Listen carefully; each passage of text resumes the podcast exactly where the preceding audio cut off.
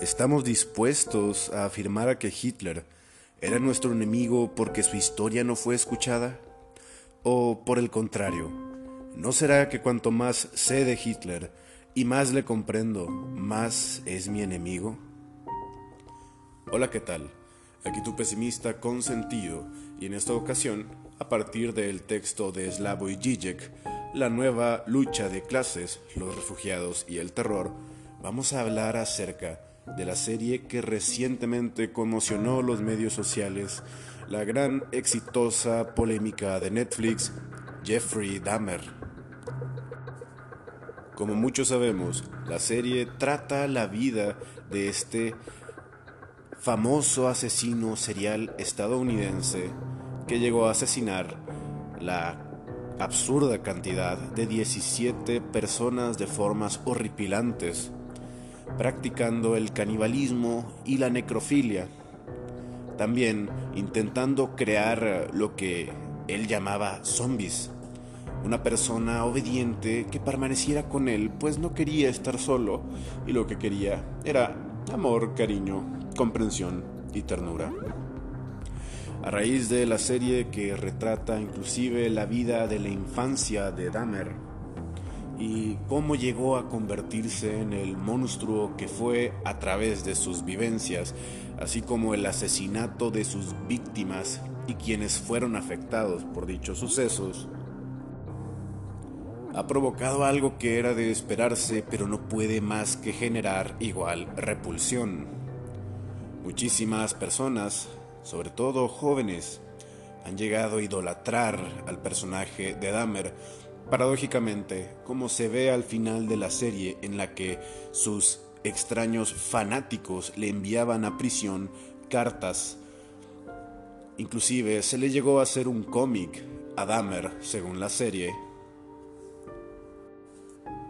Muchas personas reales, de carne y hueso, hoy en día no sabían que la serie estaba basada realmente en algo que sucedió. Creían que era entretenimiento puro y como una serie de entretenimiento funciona bastante bien. Sin embargo, para retratar los hechos resulta muy pobre. Muchísimas personas, como digo, sobre todo jóvenes, parecieran defender en medios sociales que el pobrecito Dahmer, asesino serial de 17 personas, en realidad era una persona perturbada, un incomprendido, alguien que necesitaba ayuda y a quien el mundo trató mal, convirtiéndolo en lo que fue.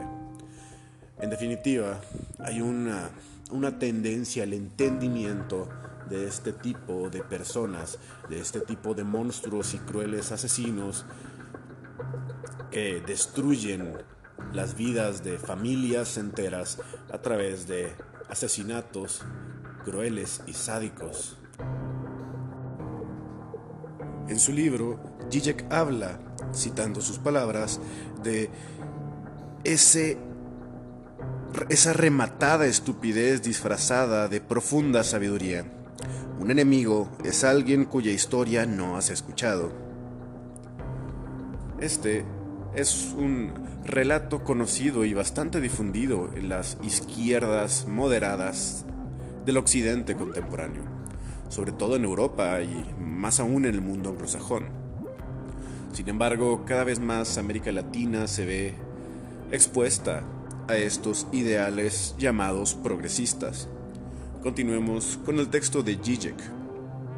Nos dice el filósofo esloveno, ¿qué mejor ejemplo literario de esta tesis que el Frankenstein de Mary Shelley? Shelley hace algo que un conservador no habría hecho nunca en la parte central del libro, permite que el monstruo hable por sí mismo y cuente la historia desde su perspectiva. Esa opción expresa la actitud liberal hacia la libertad de expresión llevada a su extremo. Hay que escuchar el punto de vista de todo el mundo. El Frankenstein, el monstruo no es una cosa, un objeto horrible al que nadie se atreve a enfrentarse.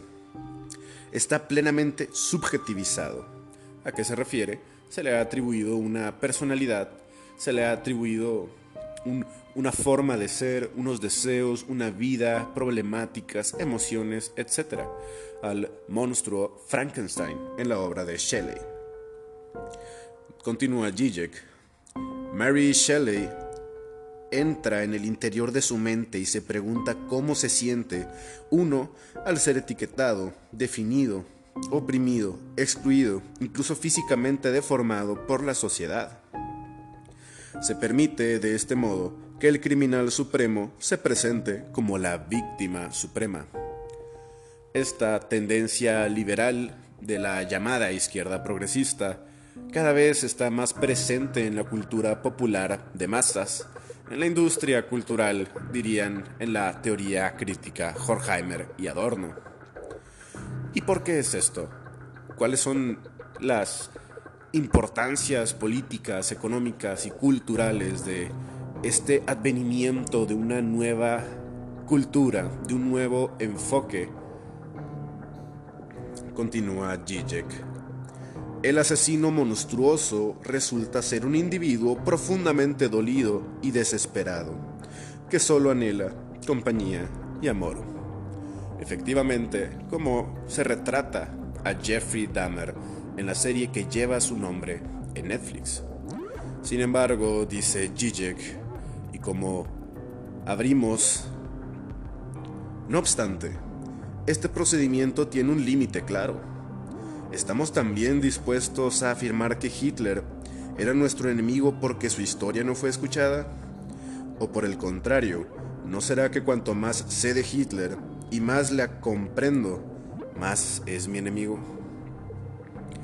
¿No será que debería ser que mientras más sabemos de un horrible asesino serial que cruelmente destruyó innumerables vidas, más deberíamos entender que es precisamente nuestro enemigo? Que ese tipo de personas son un cáncer en la sociedad que debe eliminarse? Continúa Zizek. Pasar de la exterioridad de un acto a su significado interior, a la narrativa mediante la cual el agente lo interpreta y lo justifica, es dirigirse hacia una máscara engañosa. Veamos por qué. La experiencia que poseemos de nuestras vidas desde dentro, la historia que nos contamos sobre nosotros mismos a fin de explicar lo que hacemos, es básicamente una mentira. La verdad reside en el exterior, en lo que hacemos. El análisis de Zizek es claramente materialista conforme a su filosofía, una suerte de mezcolanza extraña entre el marxismo clásico, el hegelianismo y el psicoanálisis de orientación lacaniana. Zizek lo que nos está diciendo debería ser una obviedad. No importa el mundo interno del asesino, no importan sus motivaciones o si al taladrarle la cabeza a ese niño de 14 años solo estaba buscando a alguien que lo amara y que lo quisiera incondicionalmente. Eso no es relevante. Lo que importa es el acto efectivo de taladrar la cabeza de un niño por fines meramente egoístas al final.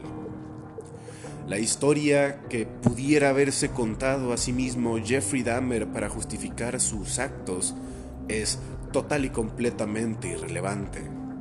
Lo que importa es el hecho de que asesinó a 17 personas, destruyendo las vidas de sus familias y causando profundos sufrimientos, causando pánico y temor entre personas inocentes.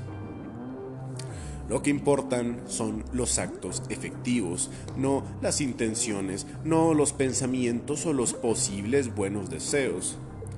Hitler provocó directa o indirectamente el asesinato, o bien, vaya, la muerte de 60 millones de personas en un periodo muy corto de tiempo. Seis años. Y no importa si en lo que el verdad pensaba y sus ideales en serio lo llevaban a pensar que lo que hizo era lo mejor para Alemania y el mundo. No importa si se creía un salvador o mesías. Hitler es nuestro enemigo. Sobre todo mientras más lo comprendemos. Y así también debería serlo un monstruo como Jeffrey Dahmer.